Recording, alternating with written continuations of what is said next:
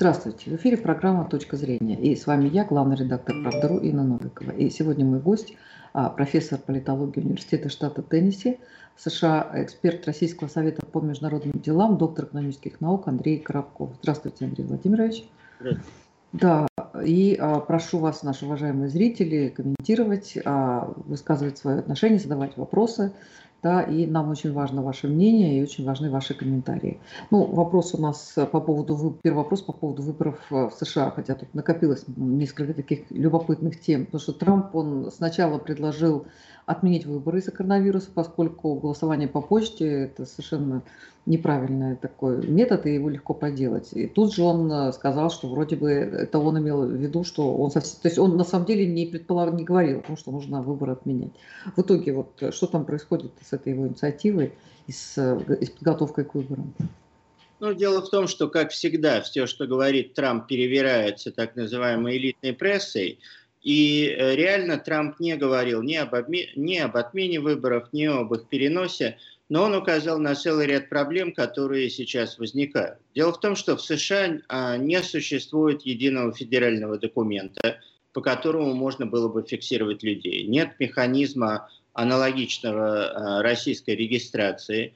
И поэтому в разных штатах люди приходят с разными документами. А, нет, кстати, например, федеральных автомобильных прав. И каждый штат издает э, свои собственные права, которые могут отличаться по стандартам от э, других штатов.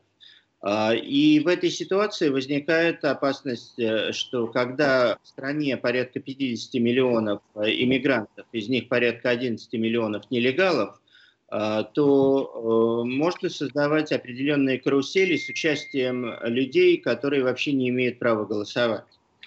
А, это первая проблема.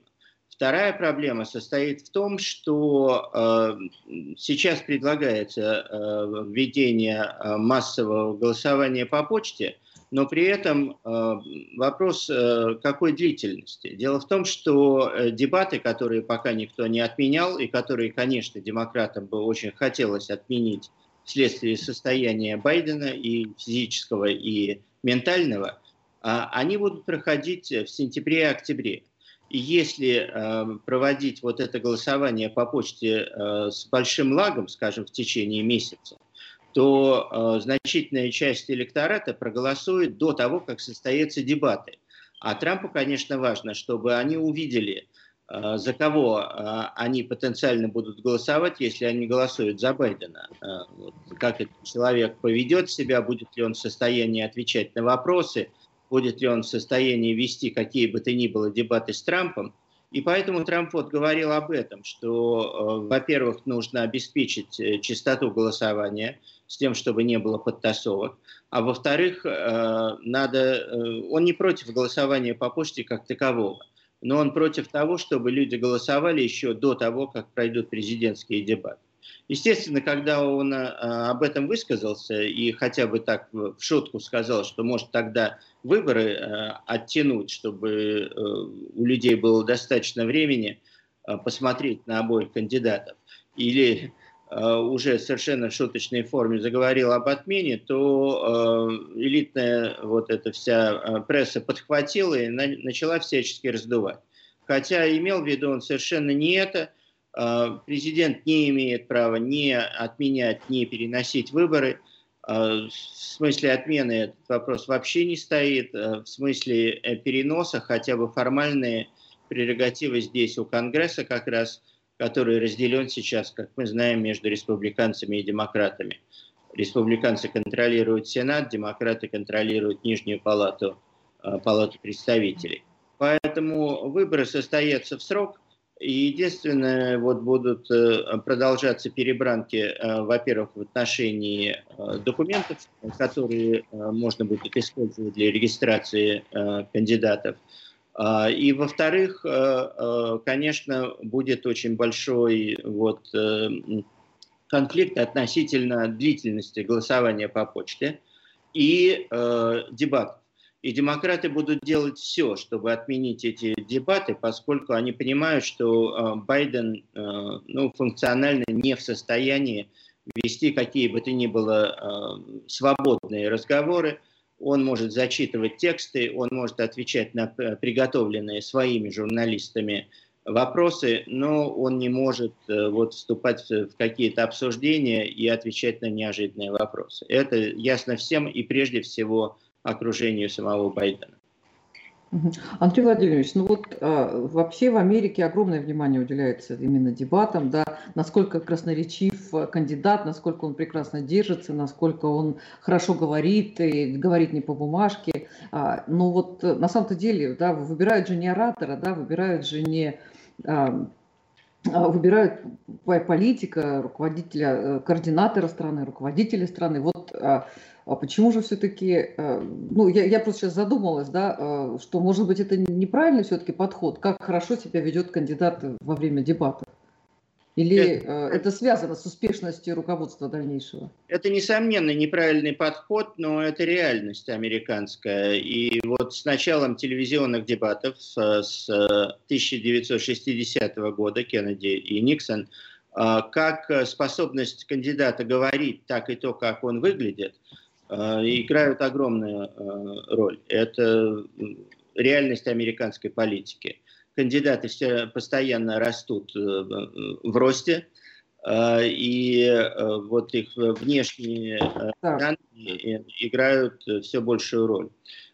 Посмотрите на Обаму, например. Обама пришел в Белый дом после двух лет в Сенате США, ну, какого-то времени в Сенате Иллинойса, нулевом опыте какой, какого бы то ни было руководства, но очень хорошо действительно говорил. А так э, это, это буквально человек с улицы. То же самое можно сказать о целом ряде других политиков. Ну, Клинтон э, всю свою карьеру провел в захолустном Арканзасе. Э, ну и мы можем посмотреть на очень многих американских политиков. Собственно, единственный за последние многие десятилетия, кто пришел с опытом реальной э, политической э, работы, э, как исполнительной, так и законодательной, дипломатической, был, был Джордж Буш-старший.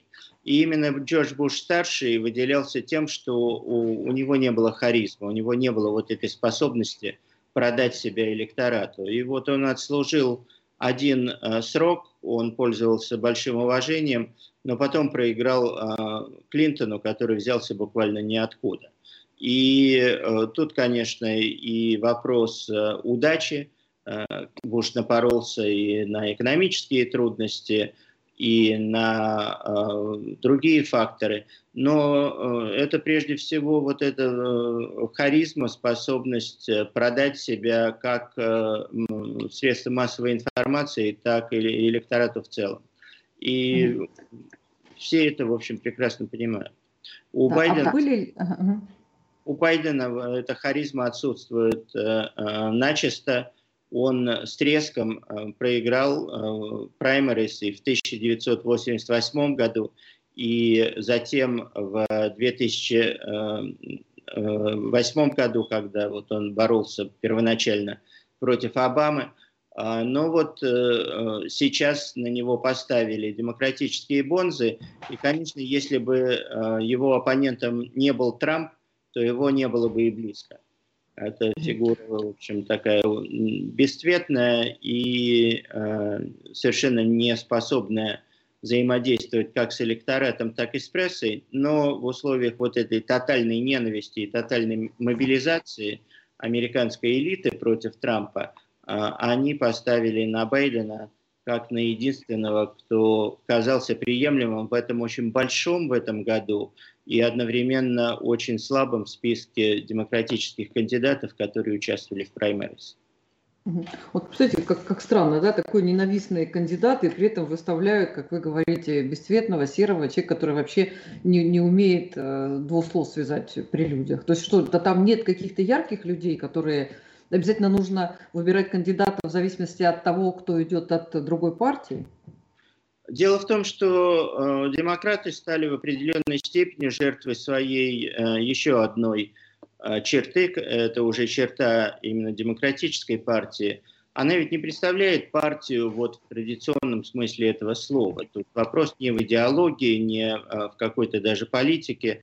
Это конгломерат групп специальных интересов. И все время балансируются интересы, скажем, феминисток, вот, сексуальных меньшинств, афроамериканцев, испаноязычных и так далее. Вот групп меньшинств и одновременно интересы каких-то элитных группировок, вот, прежде всего финансового капитала, шоу-бизнеса, высокотехнологичной технологичной индустрии, всех тех, кто выступает против политики Трампа. Но в результате а, им очень сложно стало договориться относительно кандидата, потому что должны быть сбалансированы интересы всех этих групп из которых вот, партийная элита состоит. И в конечном итоге оказалось, что Байден это вот такая компромиссная фигура, которая никому особенно не нравится, но в то же время не вызывает э, такого отторжения, как многие другие. И вот э, сошлись на нем, причем э, ну, все практически понимают, даже, даже открыто признают, что да, это отнюдь не лучший вариант, но э, что делать? Вот э, э, эта политика, расколовшая саму даже партию, не только американское общество, на такие группы по интересам – она э, приводит к тому, что очень трудно и договориться между собой. А вот почему, э, ну, может быть, какой-то вопрос будет такой не, очень там, беспомощно, да, почему все-таки э, не, рассматривали вообще никак Хиллари Клинтон? Ведь она при, при всем том, что она проиграла, но ведь она проиграла какую-то совсем маленькую часть, и там даже что-то там были а, предположение, что тут она, я уже сейчас не помню, что по какой-то части даже где-то там выиграла. Вот а, нельзя ли было ее опять выдвигать и с тем, чтобы она использовала там, ну не она, а однопартийцы, использовали те ошибки, которые были сделаны, исправили их, и ведь э, э, да, ненависть к Трампу, она увеличилась за время, за эти четыре года. Или так не бывает? Дело в том, что Хиллари очень слабый кандидат, который э, была номинирована исключительно благодаря тому, что Клинтоны в течение длительного времени, почти 30 лет, контролировали аппарат демократической партии. И они буквально вот выдавили других кандидатов э, как э, какими-то теневыми договоренностями, так и угрозами. И она получила номинацию, при этом партия оказалась полностью расколотой. В то время, ну, порядка трети, наверное, демократического электората э, исповедовало реально левые взгляды. И э, вот э, выдвижение Клинтон, э, отодвигание в сторону Берни Сандерса как кандидата левых и как кандидата перемен, оно глубоко возмутило и оскорбило э, левый электорат в рамках партии. Тут надо понимать, что Хиллари Клинтон, она, в принципе, победила э, в эм, борьбе во время праймерис 2016 года методами Сталина 20-х годов. Не 30-х, а 20-х. А, это было то, как Сталин выиграл вначале у Троцкого, потом у а, Каменева и Зиновьева, потом у Бухарина, а, Рыкова и Томского. Что я имею в виду? Она использовала партаппарат, партийные деньги, внутренний поток информации – для того, чтобы задавить оппонента, который был готов к открытой дискуссии, был готов про, проводить какие-то э, вот, э, открытые митинги с участием электората, она использовала вот всевозможные закулисные махинации и добилась этого. Но это оказалось первой победой. Почему? Потому что э, она выиграла праймерис, но вызвала глубочайшую ненависть у значительной части левых. И э, результат был, что выиграв праймерис, она проиграла выборы. Порядка 10% э, электората Берни Сандерса, э, это в основном молодежь, более радикально настроенные демократы, они не пришли голосовать вообще. А порядка еще 12% проголосовали за Трампа. То есть вот то, как она выиграла у Сандерса, убило ее во время праймерис. И поэтому Хиллари, она очень хотела, чтобы ее выдвинули опять. Но э, Хиллари была абсолютно неприемлема для вот этой левой молодежи, которая стала гораздо более влиятельной э, во время э, праймерис 2020 года. И мы э, видим, что хотя Хиллари не было, история во многом повторилась. Э, то есть Берни стал побеждать, у него были очень хорошие шансы получить номинацию. И тогда вот эта вся машина, которая работала против Трампа, э, медийные структуры, э, финансовый капитал, хай-тек, э, шоу-бизнес, прежде всего Голливуд, они развернули свою машину пропаганды против Сандерса. Его задавили, то есть добились своего, в принципе, центристы, партапаратчики – но опять э, результат э, для них стал э, совершенно катастрофическим, но уже в другом плане. Почему? Молодежь, радикалы сказали, ну все, мы больше не позволим так над собой издеваться. И то, что мы видим последние два месяца, в структурном плане представляет собой не конфликт левых и правых.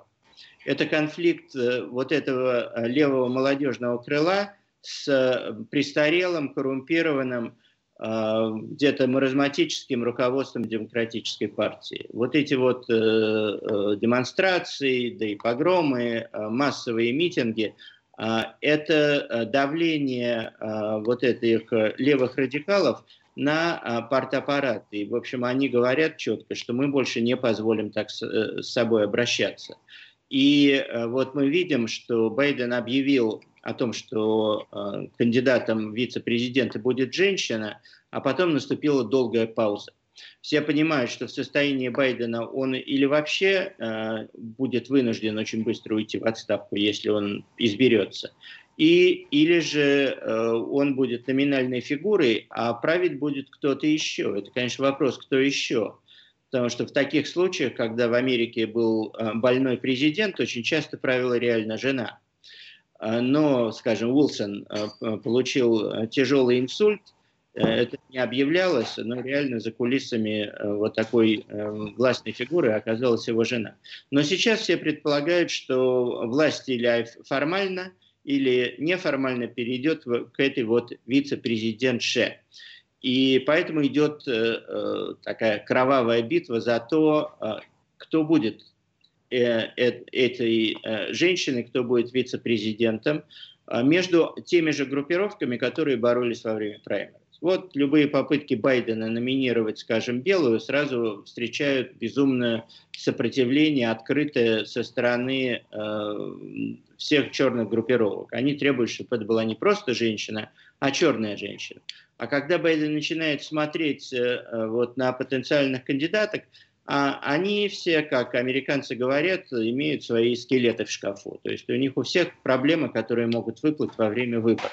Или по отношению к э, электорату, или же по отношению к э, праву. У всех есть какие-то ниточки, за которые республиканцы могут потянуть.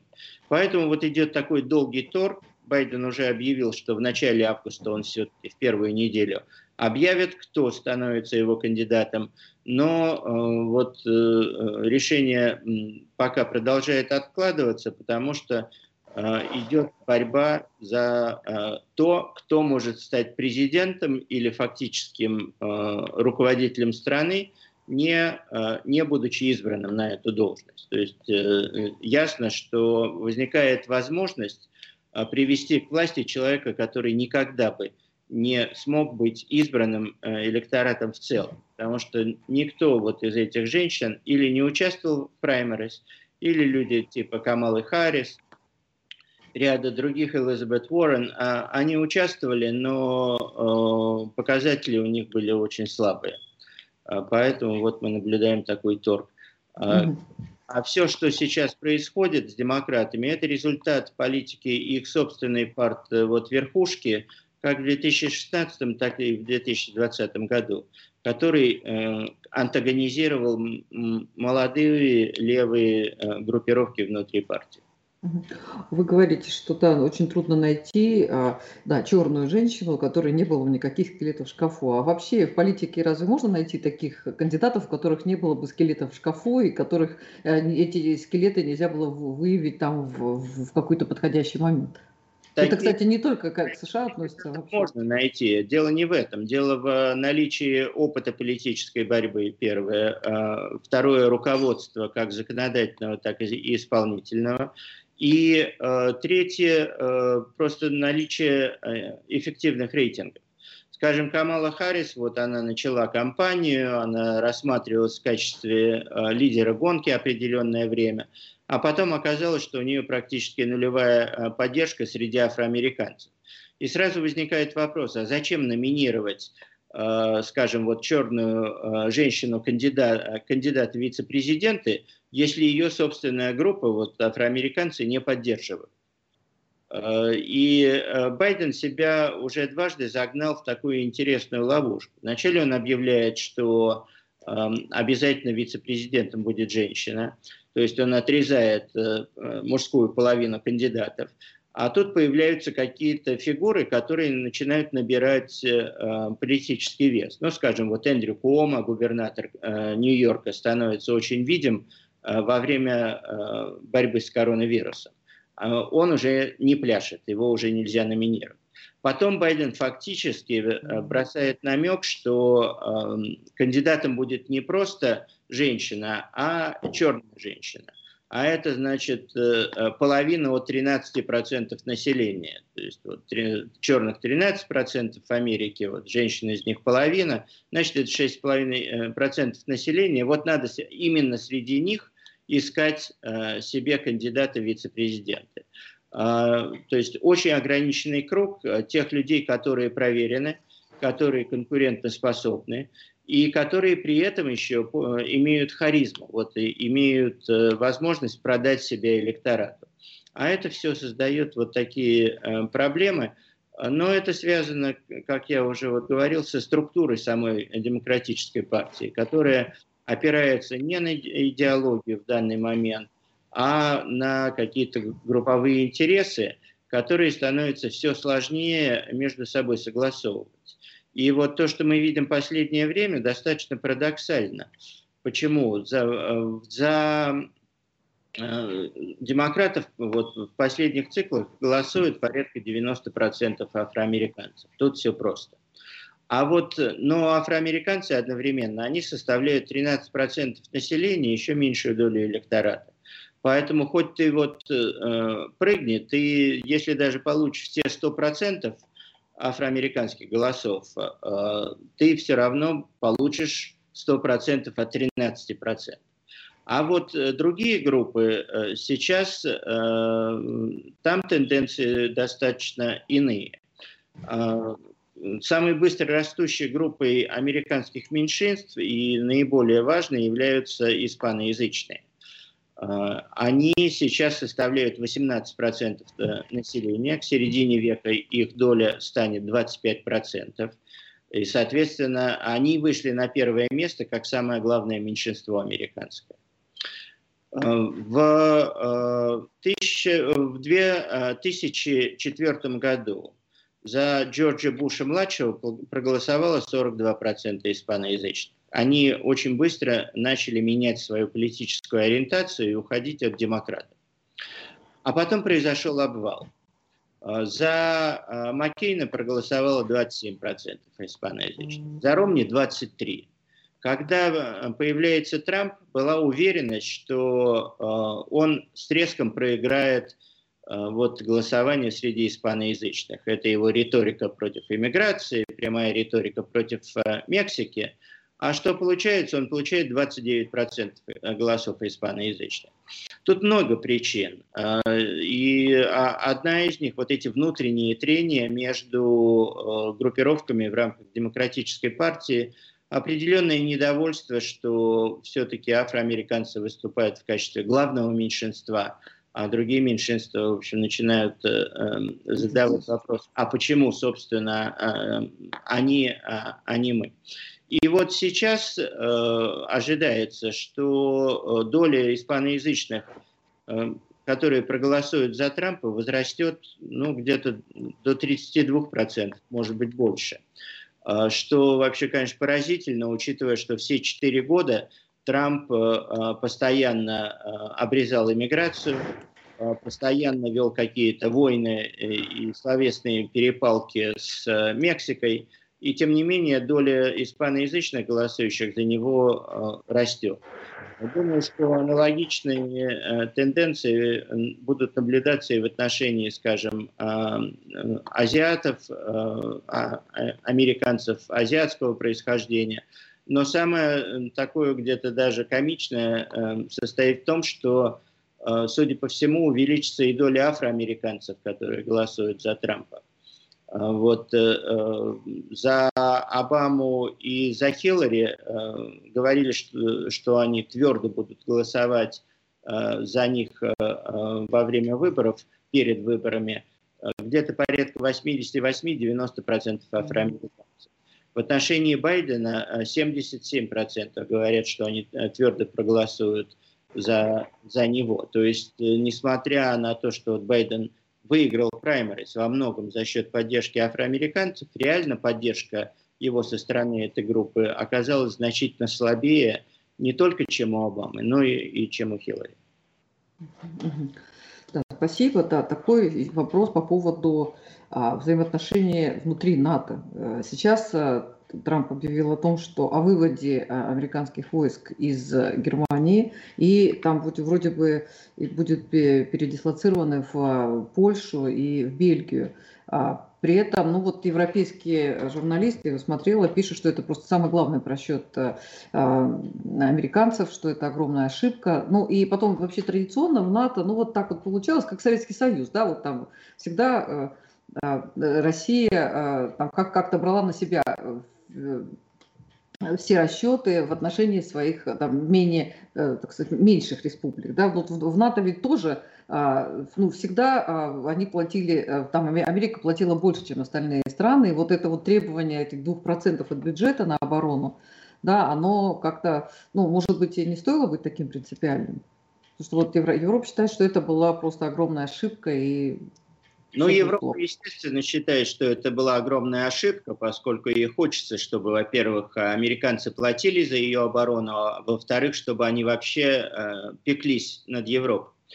Э, Трамп исходит из геополитических реалий. Он считает, что та система, которая вот доминировала в мире 500 лет, система европейского э, евроцентризма, когда европейцы вначале э, захватили другие части мира, создали свои колониальные империи э, и начали эксплуатировать их ресурсы, потом, э, собственно, наложили свою идентичность на другие э, страны мира. Ну вот в Америке говорят по-английски, а не по-китайски или не, на каком-то индийском диалекте.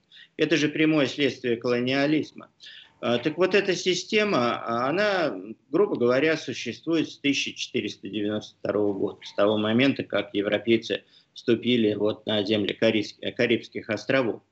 И э, эта система вначале э, была отмечена доминированием Европы, потом появились другие игроки, Соединенные Штаты, Россия, которые э, сдвинули центр политической власти ну, куда-то в Северную Атлантику. При этом Европа оставалась центром системы еще э, там, 50 лет по другой причине. Она была э, не центром мировой власти, но она была э, центром контакта и конфликта двух сверхдержав. То есть потенциально война могла произойти там. И американцы вбухивали гигантские деньги в ее оборону, считая, что вот потеря Европы будет означать потерю мирового господства. А потом холодная война кончается, Советский Союз идет э, ко дну, э, и э, наступает такой период эйфории. История кончилась, пишет Фукуяма. Э, в общем, мы, грубо говоря, победили, и идея э, капитализма и демок, э, демократии победила.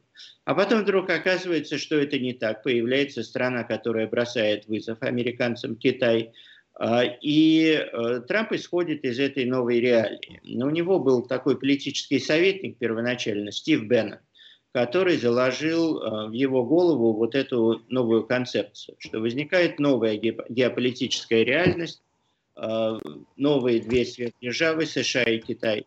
Главной целью американской политики должно быть сдерживание Китая теперь, то есть надо начинать вторую холодную войну, центр мировой э, системы начинает располагаться где-то э, в Северном Тихом океане, а Европа становится периферией. И, э, с одной стороны, это бесит европейцев в принципе, они э, хотят оставаться центром мировой политики. А с другой стороны, Трамп э, задает, в общем, понятный вопрос. Если, ребята, вы не центр, а периферия, и при этом вы еще не желаете э, платить за свою собственную оборону, то зачем вы нам нужны? Он не рассматривает Россию в качестве угрозы э, ни США, ни Европе, и поэтому, в общем, он открыто говорит европейцам, что мы готовы э, продолжать гарантировать вашу безопасность, но нам лично это не нужно, это нужно вам. Поэтому, во-первых, э, ведите себя не как равные, а как э, э, страны-клиенты по отношению к нам. Признавайте наше лидерство, делайте то, что мы вам говорим. А во-вторых, хотя бы платите за те услуги, которые мы вам предоставляем. Поэтому вот он потребовал, чтобы европейцы выполняли свои собственные обещания, выделяли 2% бюджета на оборонные нужды. Сейчас это только США – Великобритания, Польша, Греция и Эстония. Не думаю, что Греция и Эстония очень помогут США в обороне э, Европы, даже хотя они платят вот э, по своим обязательствам. И более того, он говорит, знаете что, надо повысить эти, э, эту долю с 2 до 4 процентов. Все-таки вы должны хоть что-то делать ради самих себя. И, естественно, европейцы, европейские лидеры ненавидят Трампа, мечтают, чтобы он ушел. И, во-вторых, вот всячески будут бороться против этого сдвига, поскольку он э, будет означать, что Европа превращается в периферию как американских э, стратегических интересов, так, собственно, и в периферию мировой политической системы. Ну, вот такая э, Ближний Восток. Так сказать, много интересных черепов, но мало э, политического, экономического или военного значения. И, естественно, вот такие заявления Трампа, они встречаются и с ужасом, и одновременно с ненавистью европейскими лидерами. Э, но ирония в том, что э, Трамп уйдет. Э, может быть, вот в следующем году, может быть, в начале 2025 но трампизм как новый взгляд на геостратегические реалии, он все равно останется. Уже пришло понимание, мы это видим, что Китай является соперником США. Несмотря на всю ненависть к Трампу, политический истеблишмент, по сути дела, поддерживает его действия в отношении Китая, включая вот санкции, тарифные войны, всяческое давление на Китай. А если он принимает вот эту новую картину мира вокруг американо-китайского противостояния, то неизбежно гораздо медленнее, чем Трамп, но все равно э, американский истеблишмент, он примет и идею о том, что Европа теперь вторична, и, соответственно, и говорить с ней надо иначе, и э, деньги уже должны э, идти туда совершенно другие. Э, и, конечно, когда какой-нибудь Люксембург заявляет, что вот если его э, безопасность не обеспечить, то вообще мир рухнет, то э, все понимают, э, какое это э, впечатление будет производить в Белом доме и э, насколько реалистичное ожидание, что вот теперешняя стратегия будет пересмотрена.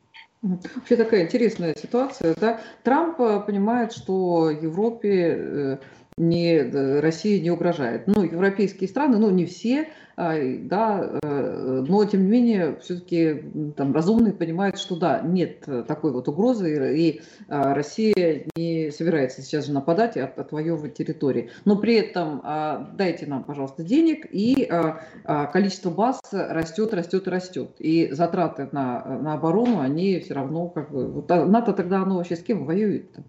-то? Есть оно против Китая теперь будет или оно против инопланетян? Ну, э, да, но дело в том, что, э, может быть, Трамп и не считает, что Европе не угрожает Россия. Его подход другой. А нам-то что? Ну, пусть она угрожает э, там даже своим соседям, но США от этого ни тепло, ни холодно. Вот когда китайцы что-то делают в Гонконге, в прибрежных водах, в Синьцзян-Уйгурском районе, вот теперь мы должны начинать под этим предлогом давить Китай – потому что Китай наш стратегический противник. А если Россия что-то делает в Европе, ну да, это, конечно, неприятно, но это не центр противостояния США и, и, и вот своего основного соперника. Это не так, э, не так страшно. А, тут совершенно другое отношение. А дело в том, что э, если мы посмотрим вот на американскую элиту сейчас, а, она очень похожа на э, Брежневско-Черненковское политбюро. Нэнси Пелоси, спикеру Конгресса, 80 лет, Байдену 77. Берни Сандерсу 78. Естественно, эти люди являются носителями старых идей, старых концепций. Они выросли во время холодной войны, Трампу 74, но при этом Трамп никогда не был частью политического истеблишмента. Он всегда был аутсайдером э, в этой э, раскладке. У него другой менталитет, менталитет бизнесмена. А э, ясно, что вот, особенно учитывая этот внутренний глубочайший конфликт у демократов между молодежью, между леворадикалами и вот этим старым э, партийным истеблишментом, который думает, как вот, опять же, члены Политбюро, 80-х годов о том, как бы мне дожить вот у э, кормушки, а там хоть трава не расти. Вот у них такой же подход. И, э, в общем-то, вот то, что происходит последние месяцы в Америке, ясно говорит о том, что их все равно сметут.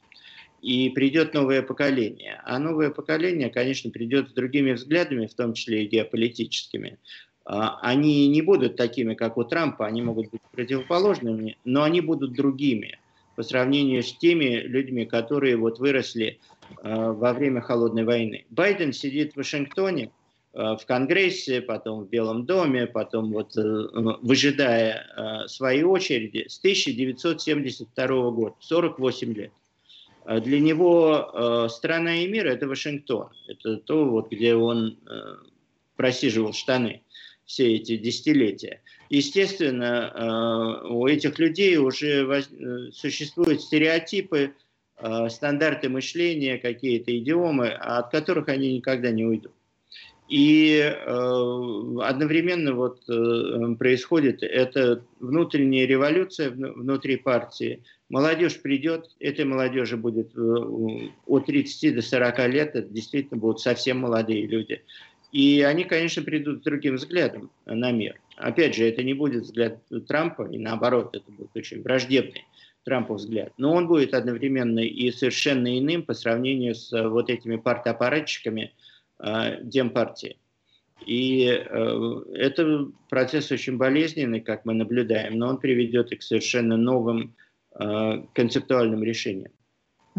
Спасибо, Андрей Владимирович. И вопрос у меня такой не, не очень политический, а, связанный с русской водкой, так скажем. Да? А, вчера в суде был вынесен приговор а, американскому студенту э, Тревор, Три, э, Тревор Рид, ну, что, приехал в Россию, там, к девушке, выпил, ничего не помнит, вызвали полицию, он умудрился, там, что-то, там, ну, в общем, два полицейских, как-то он там кому-то что-то оторвал, ну, в общем, оказывал сопротивление, да, при этом вот вся аргументация, что он был сильно пьян, ничего не помнит за большое количество выпитой русской водки. Ну, а 9 лет это, конечно, очень серьезно, но американский вот посол сказал, США уже сказал, что это вообще театр абсурда и всячески и осудил а, действия российского правосудия. Но я вот боюсь представить, что было бы, если бы какой-нибудь русский студент а, а, после виски или что там э, любят в Америке, там порвал гимнаст, там, китель полицейскому американскому.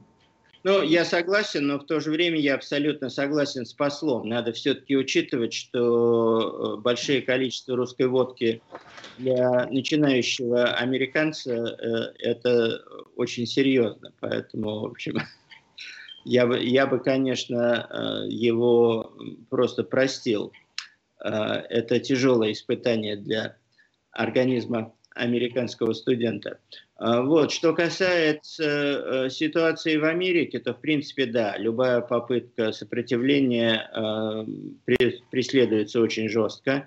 А, но вот мы видим сейчас ситуация совершенно трагическая, трагическая полицейские деморализованы, а, одновременно они возмущены э, тем, что вот происходит в Америке последние месяцы, и э, во многих случаях ну, просто занимаются откровенным саботажем, то есть отказываются Э, выходить и на службу, отказываются выезжать на вызовы и, в, общем-то, посылают сигнал, э, вот, что чего вы хотели, то, то вы и получите сейчас.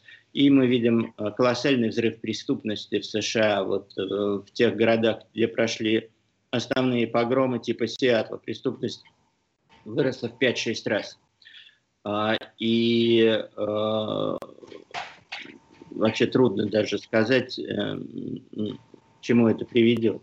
А, если не восстановить э, не только бюджеты, но и как бы а, гордость э, в себе а, людей, которые э, служат в правоохранительных органах, то будет нанесен колоссальный урон вообще всей американской системе, в том числе политической. А в Америке 700 тысяч полицейских, примерно 130 тысяч Э, тех, кто э, служит в разных э, федеральных структурах, то есть это вот более 800 тысяч человек в целом, это члены их семей, родственники, и, конечно, эти люди глубоко возмущены тем, что произошло, и думаю, что, в общем-то, абсолютное большинство, конечно, сейчас проголосует за республиканцев после вот того, что они наблюдали, и поведения мэров – Э, крупнейших городов. Э, все э, погромы прошли в городах, которые контролируют демократические правительства. Так, спасибо. Да, ну вот вопрос, а, ну он, возвращаясь к нашей предыдущей теме, а как вы считаете, вообще смогут ли США одновременно бороться с Китаем и с Россией? Там, хватит ли у них сил на такое сложное противостояние? Это все зависит от э, того, кто будет у власти, какая будет концепция. Трамп, в принципе, не считает, что ему нужно особенно бороться с Россией. Более того, ведь Трамп, когда пришел э, в Белый дом, он хотел повторить трюк э, Никсона 1972 года, когда Никсон разыграл китайскую карту против Советского Союза, начал, собственно, вливать деньги и технологию в Китай – а, в расчете на то, что Китай станет э, э, второй угрозой СССР. Это вынудит Советский Союз создать вторую линию ядерной обороны на востоке страны, и это разрушит советскую экономику. Во многом, в общем-то, это так и получилось. И вот Трамп приходит и говорит, мы разыграем Россию против Китая. Мы постараемся создать хорошие отношения, найти общий язык, и э, вот э, э, это увеличит давление как экономическое, так и военное на Китай. Ему придется думать в том числе и об обороне. И с точки зрения Трампа и вот Беннона, который, собственно, строил эту концепцию, было только два варианта. Или Россия будет с Китаем против США, или Россия будет с США против Китая. Ну, третьего просто не дано. Поэтому он исходил из того, что э, да, у нас всегда будут трения с Россией, а у нас всегда будут какие-то политические разногласия, но это все вторично. Россия, э, экономика гораздо меньше, чем США, идеологического разрыва больше нет, надо, э, в общем, вот активно эту карту разыгрывать.